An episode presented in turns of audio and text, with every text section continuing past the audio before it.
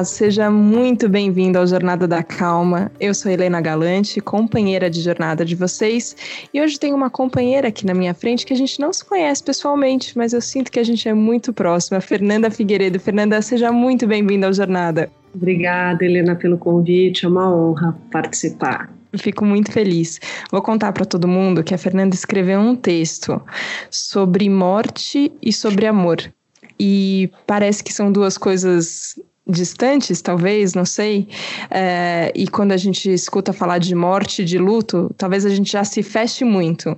É, e eu fiquei pensando, mas será que isso não é muito pesado para a gente falar no Jornada da Calma? As coisas já estão tão complicadas. Só quero que eu estava lendo cada palavra que a Fernanda escreveu, tinha tanto amor, inclusive falando da dor, que eu falei, não, Fernanda, a gente vai ter que conversar sobre isso no Jornada da Calma, e ela topou generosamente. Então, queria te agradecer muito. Queria começar perguntando como é que como é que é visitar de novo a sua própria história? Quando, quando você estava escrevendo esse texto, por exemplo, é, pensando em tudo que você já passou, como é que é isso hoje? Então, hoje eu sinto que é um, pouco mais tranquilo. É, só para contextualizar, eu tenho um site, vamos falar sobre o luto, e eu sou a responsável por ler todas as histórias do confessionário. Então, eu acho que esses últimos três anos de de escuta, né, de leitura, me fez com que, fez com que eu colocasse um, um lugar bem especial de, todas as importantes mortes que eu tive. Eu acho que eu ressignifiquei a cada leitura de e-mail e por isso que eu brinco que foi um presente que eu ganhei é, fazer parte desse projeto e, e ter como missão histórias que ajudou na minha vida e no meu, no meu entendimento sobre, sobre a minha dor. Então, hoje em dia, falar sobre a morte do meu pai e do meu sobrinho é mais tranquilo para mim. Tem momentos, obviamente, que dá muita saudade, né? E tem situações específicas da vida que, que a gente sente mais, mas escrever sobre a minha história e sobre como eu transformei o meu luto em amor, para mim é muito bom. É como se eu estivesse revivendo um ritual mesmo, né? De, de colocar mais carinho nesse, no, na saudade, no sentimento da saudade, né?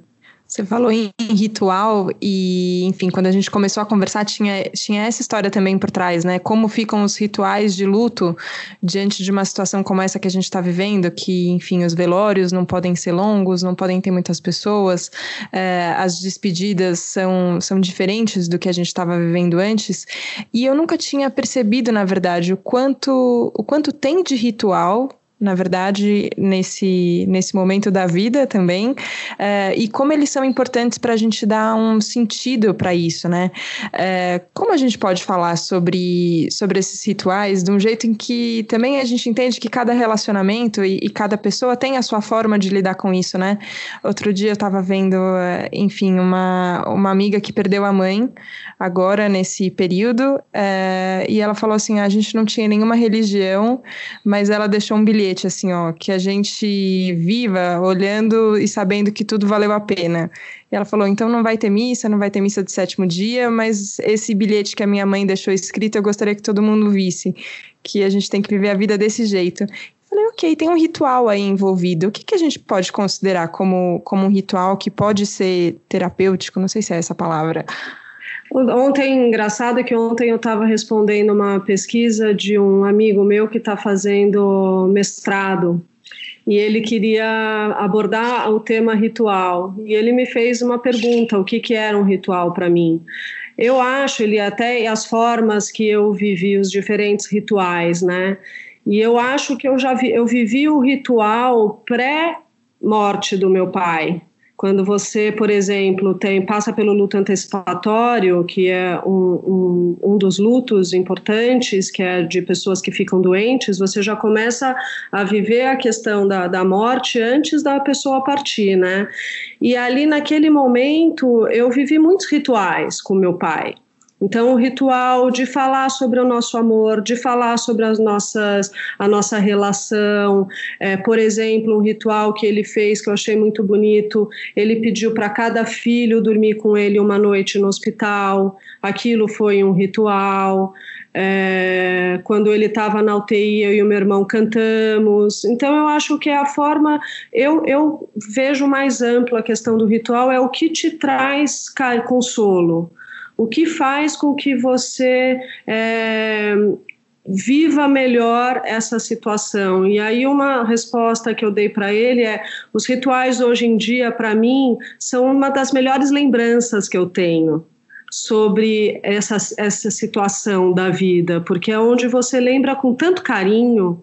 Então, mesmo antes como depois, então os rituais que a gente conhece mais, que é a questão do, do velório, do enterro, que hoje em dia estão muito comprometidos, é, também são rituais muito importantes e como que a gente transforma isso num bilhete, é, numa conversa de Zoom que a gente colocou na nossa cartilha, algumas dicas, porque é onde ficam as, as memórias que a gente resgata no momento de muita tristeza, de falar, nossa, eu me senti muito amparado, eu me senti muito amado e eu me senti muito querido, assim. Então, acho que os rituais, ele tem essa, essa importância para mim, de resgate, sabe? Da, da tristeza. Quando você estava falando sobre o Vamos Falar sobre o Luto, depois você, você compartilhou um pouco como todo esse processo, por exemplo, que você viveu com seu pai, te ajudou a lidar com uma crise profissional ou de identidade, que era meio junto ali. É, e eu me relacionei tanto com isso, porque às vezes a gente tem esse, esse momento de agora quem sou eu, né? O que, que eu vou fazer, como eu posso me encontrar, o que, que eu vou achar. É, e eu te senti muito aberta para descobrir o que, que era essa, enfim, essa nova faceta sua. Hoje você não trabalha mais como publicitária, ou ainda trabalha, Fernanda? Não, não trabalho. Hoje eu tenho uma empresa que eu chamo, é, que ela se chama Ecoar, que é, ela nasceu dessa minha experiência dos 3 mil e-mails que eu já li no site Vamos Falar sobre o Luto, que eu senti ali é, a cada e-mail quanto as pessoas têm um potencial muito bonito de amar e elas expressam muito menos do que elas poderiam. E aí, naquela situação ali no meu e-mail, eu, eu vendo a quantidade e a profundidade do amor, eu falei: eu preciso fazer alguma coisa com isso, eu preciso transformar isso em alguma coisa. E eu estava. como eu tinha te dito, no meio de uma questão de uma é, de identidade profissional, porque eu era uma publicitária, eu parei para cuidar das minhas filhas e o site apareceu na minha vida na, logo depois, um tempo depois da morte do meu pai. E eu acho que eu sempre pensei muito sobre isso. Quando a gente tem um, uma profissão, a gente é fulano de tal, é, que trabalha no lugar tal, que tem o cargo tal. E quando você para para ir cuidar da sua vida, da sua família, você vira a mãe do fulano, a esposa do ciclano. E aí, de repente, você fala, mas, bom, e eu? Assim, quem eu sou? E aí que eu me abri mesmo, assim, eu estava naquele momento de é, quem sou eu, então eu sou a publicitária, eu sou a psicóloga, eu sou a do Vamos Falar sobre o Luto, e aí eu comecei, a hora que eu dei um passo para trás, e eu até brinco, eu falo, a minha mesa de trabalho começou a ser minha alma, e eu fui atrás de entender o que, que tinha dentro de mim, que as coisas foram aparecendo, e aí eu, eu, eu vi o quanto eu sou ligada à natureza e eu tenho um sítio e eu já cultivava orgânicos em função do agro, dos agrotóxicos. E aí eu comecei a estudar sobre isso, eu fui é, estudar sobre meditação e fui fazendo tudo que eu gostava. Eu falei, então eu vou cuidar de mim, em algum momento é, eu vou descobrir dentro do que eu gosto o que eu quero fazer. E aí surgiu a ideia de eu, eu comecei a, a me interessar sobre ervas. É, eu fiz um, um projeto é, meio uma tentativa de me encontrar. Eu falei, ah, eu vou criar, então vou falar de amor. Eu quero falar de amor. Eu tinha é, essa coisa muito forte na minha dentro de mim. Eu preciso falar de amor. Eu falei, ah, eu acho que eu vou pegar a minha família para eu falar de amor. E aí eu usei a minha horta orgânica para construir cestas que eu brinquei que era a cesta do amor. E, na verdade, eu queria escrever carta para ele e dar. Todo mundo sempre me pedia alface. Eu falei, mas tudo bem, eu não vou ser a, a, verdureira da família, eu vou colocar uma pitada de Fernanda no meio dessa história. Então, eu um trazia. de alface vai. Exato, assim, eu comprei umas cestas super bonitas de Vimeo, então todo dia, toda, todo domingo eu pegava as, as coisas que tinha na minha horta, eu escrevia uma carta e nessa brincadeira eu quis colocar meus filhos na história. Eu falei, puxa, eles precisam entender a importância da natureza. Eu estava super encantada com a questão da horta. E aí a gente brincava, então o que, que a gente vai, vai fazer de surpresa para a família? Então um dia a gente fez um pesto, outro dia um pão orgânico. Então cada semana tinha uma, uma surpresinha, que era a forma de eu colocar os meus filhos na, na brincadeira da cesta, eu escrevia a carta e entregava para a família. E isso foi uma mágica para mim, para minha família. E aí eu comecei a falar, puxa, eu acho que está abrindo um caminho aí interessante. Eu fui, eu fui pesquisar sobre as ervas, e aí paralelo tinha umas amigas que me pediam coisas. E eu falei, ah, quer saber? Eu acho que eu vou fazer, eu vou criar uma, uma ideia de que as pessoas surpreendam as outras, dando um pouco de carinho através de cuidados. E aí eu fiz alguns kits com as minhas ervas, mas o mais importante é expressando o, que, o carinho que elas têm pelas outras. Então, eu, eu inspiro as pessoas que compram os meus kits a escreverem as cartas, mas algumas das propostas da, da, da, da marca tem brincadeiras que falam sobre amor, então tem calendários que fazem você refletir sobre a importância da gratidão. Então, foi, foi meio que evoluindo para isso a questão do, da dor para o amor e falar mais sobre amor e inspirar as pessoas a falarem mais. E eu vou dizer que eu, eu recebi um, um dos kits seu, Fernanda, e a sensação que vinha era de amor junto mesmo. E isso que você fala, que as pessoas têm muito mais amor do que elas estão acostumadas a dar, às vezes eu acho que todo mundo só precisa de um incentivo, às vezes, um, uma lembrança de um jeito de comunicar amor que talvez a pessoa esteja esquecida. E isso da carta, eu acho que é um. A gente até já conversou aqui no Jornada da Calma sobre como é poderoso a gente colocar as coisas no papel, é, às vezes para se perdoar ou para entregar o nosso coração para outra pessoa. E é um hábito que a gente perdeu. E eu sinto que agora, nesse momento específico que a gente está vivendo, a gente está um pouco relembrando isso também. Como a gente não tem o contato físico com as pessoas, né? A gente não tem o um abraço, a gente não tem o um beijo parece que a gente está relembrando que tem outros jeitos de, de entregar amor, né? É, não, é muito, é muito interessante o paralelo que, eu, que a gente vê, até a, gente falou um pouquinho sobre isso na cartilha do luto, que nós estamos vivendo um luto, né? E essa, eu, as quebras, você não pode, você não poder mais encontrar, você não poder mais fazer algumas coisas, eles abrem um campo dentro de você de maior expressão. Então a gente tem visto muito as pessoas se expressarem mais, falarem mais sobre, sobre os sentimentos que elas têm em virtude dessa desse não poder, né? Que, eu, que o luto é o pior de todos, mas agora eu sinto que está numa fase que as pessoas estão percebendo percebendo um pouco é, a importância de expressar o sentimento e o quanto isso é bom para quem está expressando e para quem está é, recebendo, né? Isso é uma das coisas mais interessantes que eu que eu fui sentindo ao longo do caminho desse meu projeto é o quão é bom para a gente falar é sobre bom o sentimento e sobre o amor antes mesmo de quem recebeu, sabe? E eu acho que essa é uma sacada para a gente não esquecer de que a gente pode cuidar mais da gente e, e, falando mais sobre o que a gente sente de, de bonito dentro da gente, né? Você falou antes sobre, sobre a gratidão que, que a gente fala tanto hoje em dia, mas eu pensei também em compaixão. Eu acabei de ler esse final de semana um livro que chama Como Ser Pleno num Mundo Caótico, que é com o Tim Desmond, ele que escreveu.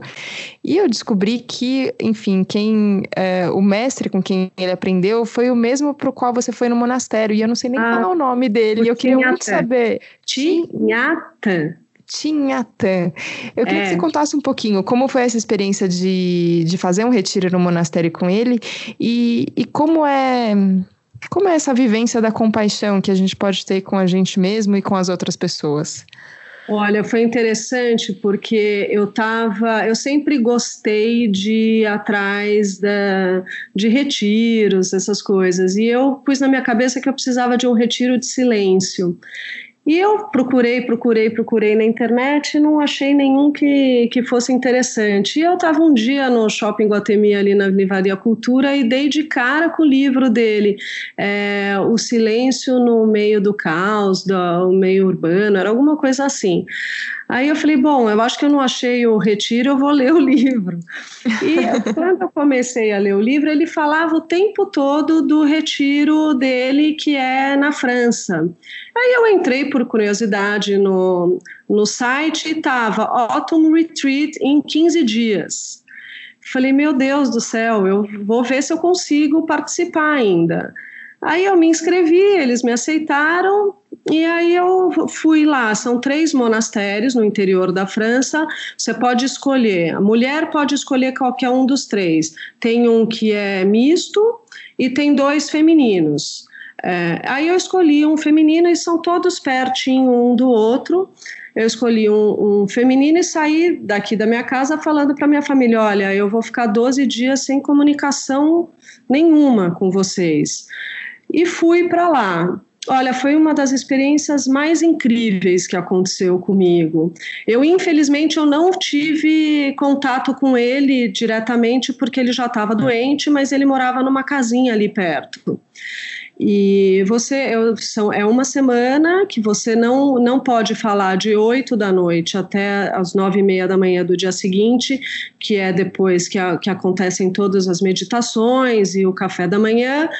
É, é um monastério mindfulness que eu achei muito interessante. Então, tudo você faz. Então, eles chamam é, working meditation, é, eating meditation. Então, você fica o tempo todo mais no silêncio e prestando atenção em cada coisa que você faz. E ali, durante você tem, você tem uma vivência como se você tivesse mesmo morando ali no monastério. E eles colocam na lousa o que, qual é o trabalho que você vai fazer junto com, com a, uma das monjas. E eu fui sorteada para ficar na horta orgânica. Ah, que coincidência. Eu falei, meu Deus, nada é por acaso nessa vida. E eu passei uma semana na horta e quando eu voltei, eu falei, eu entendi entendi, é, é, é, esse o meu caminho. E eu brinco que os meus filhos dão risada, que eu falo que eu choro com o tomate, porque eu tenho certeza que o tomate fala comigo, mas não é isso.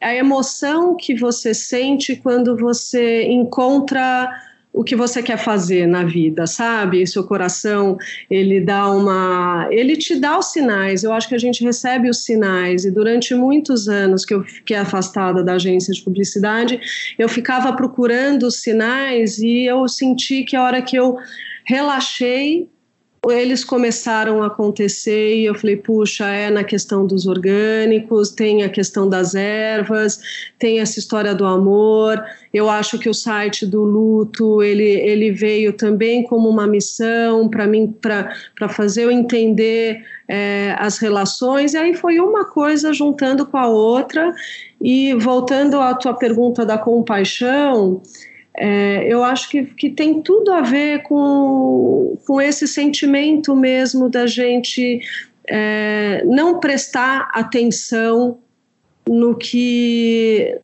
no que é importante para a gente, é, no que a gente precisa, no, em necessidades emocionais, em necessidades físicas.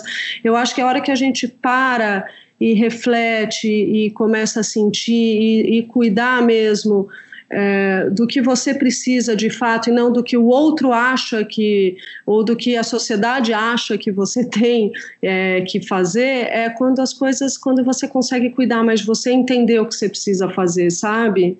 que eu contei no meu texto que uma das perguntas que eu mais me, me, incomodava era eu chegar em algum lugar e falar Fernanda da onde ou Fernanda do quê? Eu falava, é Fernanda, Fernanda. Eu sou a Fernanda, eu vim visitar a fulana, não é um cargo, não é o meu sobrenome, não é o meu status social que vai dizer o que que eu, que, o que que eu vim fazer aqui, sabe?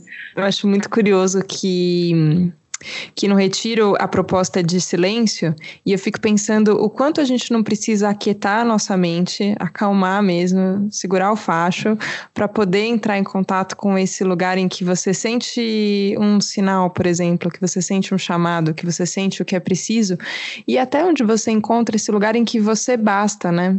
Você é, é suficiente. É, e a gente é suficiente pelo que a gente é, não pelo que a gente faz, né? Isso eu acho.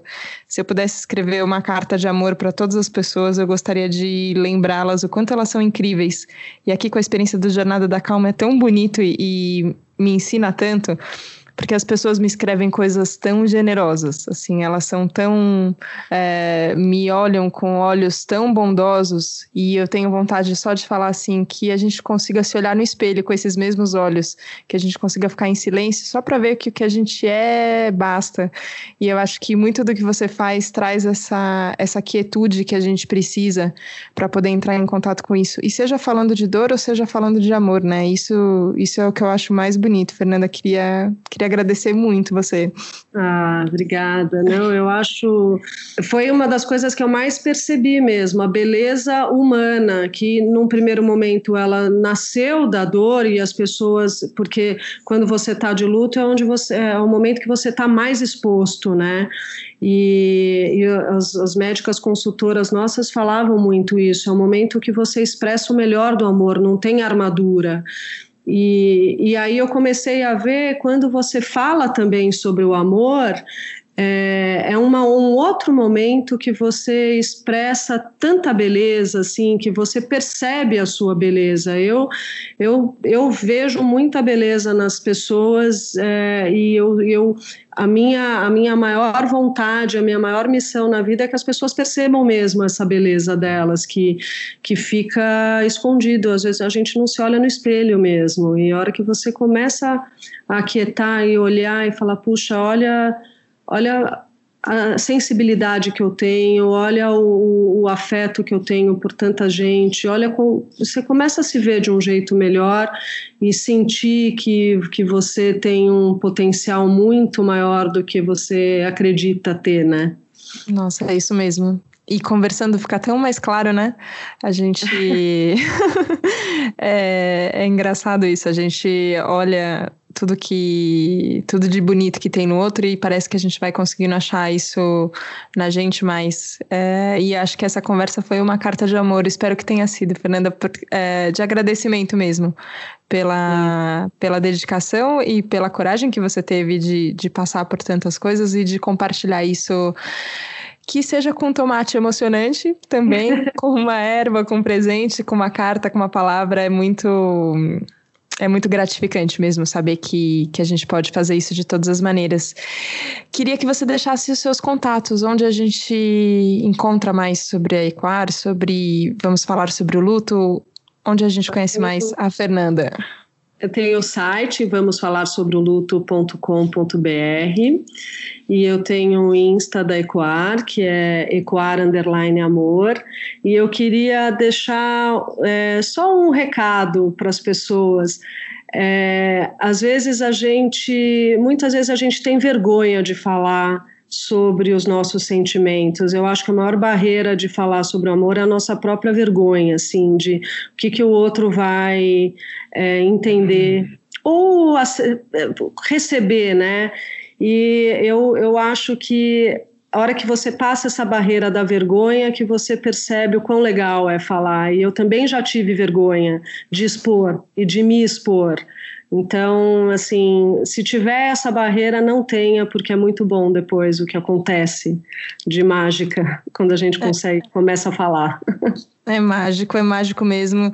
E acho que para os ouvintes aqui do Jornada da Calma acaba acontecendo isso que todo mundo fala tanto, e eu acabo falando também, que a gente percebe que também é, todo mundo tem essa vergonha de falar, mas depois que a gente fala também não fica tão grave assim. No final a gente compartilha também muitas das mesmas sensações, né, Fernanda? É. Queria te agradecer mais uma vez. Obrigada. Obrigada, obrigada pelo obrigada. seu tempo e pela conversa. Um grande beijo para você. Beijo, obrigada.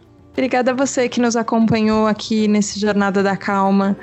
Espero que a nossa carta de amor endereçada tenha chegado aí até você e que você tenha conhecido um pouco mais da Helena e da Fernanda, sem os rótulos. A gente fala dos trabalhos que as pessoas fazem porque é um jeito muito bonito de saber o que, que elas estão entregando para o mundo, mas por trás de toda entrega tem quem as pessoas são e isso é o mais bonito. Queria agradecer a companhia de vocês, então.